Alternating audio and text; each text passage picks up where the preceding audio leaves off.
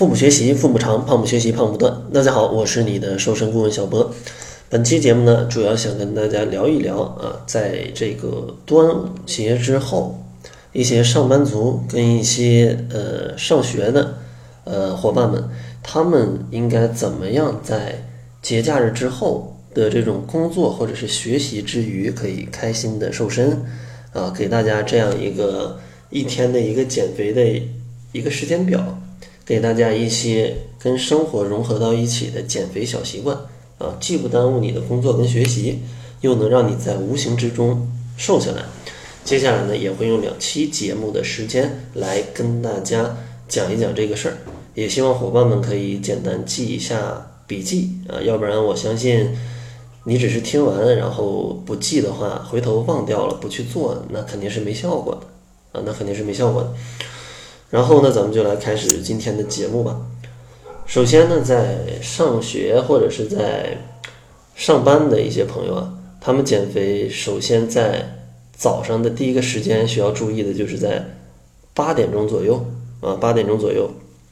其实，在上学和上班的途中，大家可以把自己的背包去清理一下，去清理一下。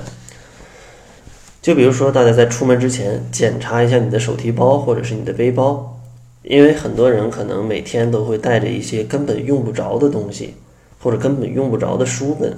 去上班或者是上学。其实呢，这是一个不必要的举动，它有的时候甚至会损伤你的身体。所以说，你可以看一下你随身的包里是不是有各种的这种化妆品、充电宝、纸巾、湿巾，或者买的一些 小小玩意儿。把这些东西不必要的可以取出来放到一边啊，放到家里，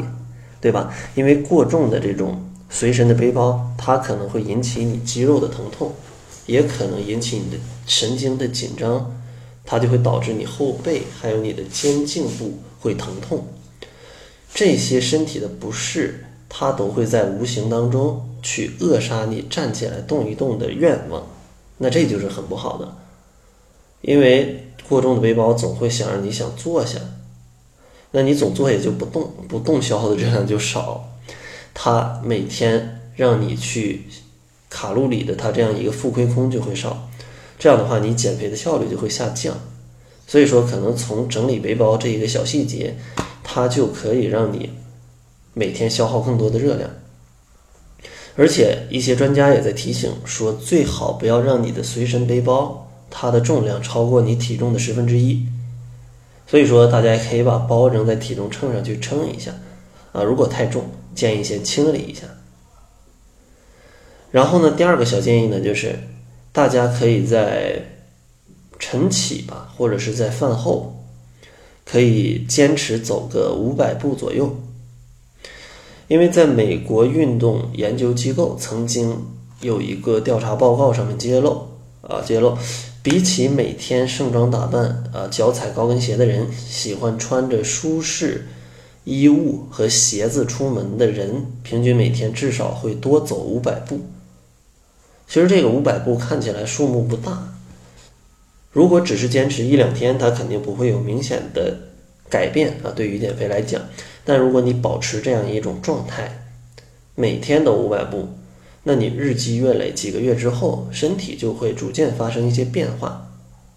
坚持一年之后，我相信啊，它已经可以让你减掉十斤左右吧，减掉十斤左右。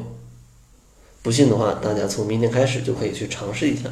每天都多走一些啊，都多走一些。然后第三个小建议呢，就是可以在工作之余或者是学习之余来听一听音乐，来放松一下身心。不管你是开车还是坐公交、地铁去上班，都可以戴上耳机啊，然后去放一些你喜欢的音乐。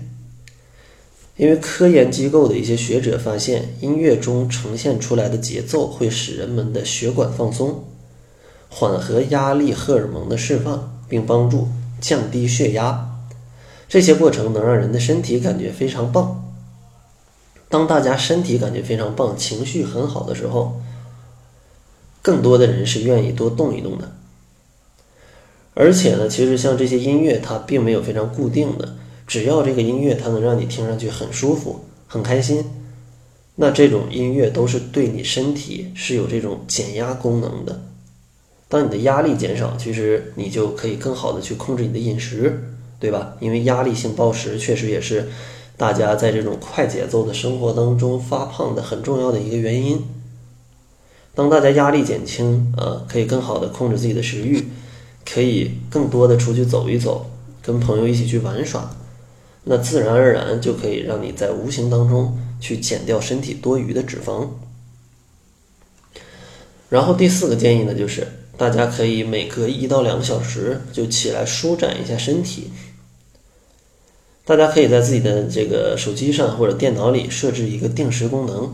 提醒自己啊，到时间暂时放下手上的工作，站起身来啊，依次伸展一下手臂、脖子、肩膀、后背，完成这些小动作，呃，也就五到十分钟的时间就可以。这样舒展之后啊，你会觉得你的头脑会更加清晰。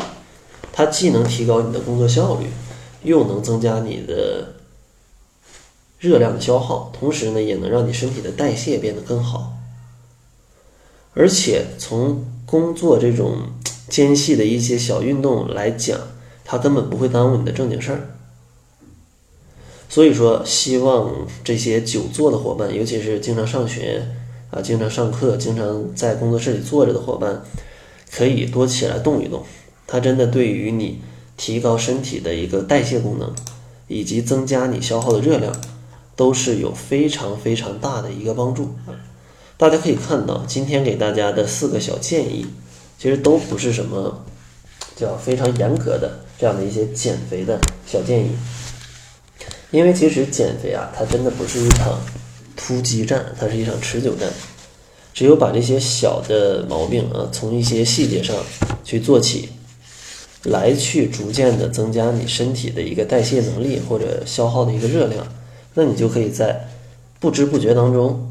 就瘦下来。其实这种减肥方法是我最推荐的，啊，我绝不推荐大家去用这种很快速的什么各种的减肥药啊之类的乱七八糟的方法，因为它快速瘦的一个背后绝对是伤害你的身体，同时很容易反弹，因为你的日常生活的一些习惯没有改变，当你不用这些减肥方法的时候。还是会反弹，所以说这也是我一直不推荐任何减肥产品的一个原因啊，一个原因。然后下期节目呢，继续给大家推荐另外四个啊，这种上班族或者是学生党 他们的一些日常的减肥小建议。最后呢，还是送给大家一份七日瘦身食谱，想要领取食谱的伙伴可以关注公众号，搜索“小辉健康课堂”，灰是灰色的灰。然后如果你也想。非常健康的、不挨饿的、非常快乐的减肥啊，并且还不想反弹的话，也可以使用我跟营养师小辉共同研制的窈窕减肥法。用这套方法，一般每个月可以瘦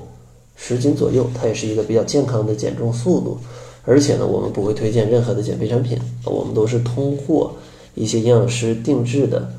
生活习惯啊，然后辅助一些饮食习惯，去帮助大家非常快乐的减肥。如果咱们的减肥理念一致的话，你也可以关注一下公众号，来去查看一下使用窈窕减肥法伙伴的一个减重记录。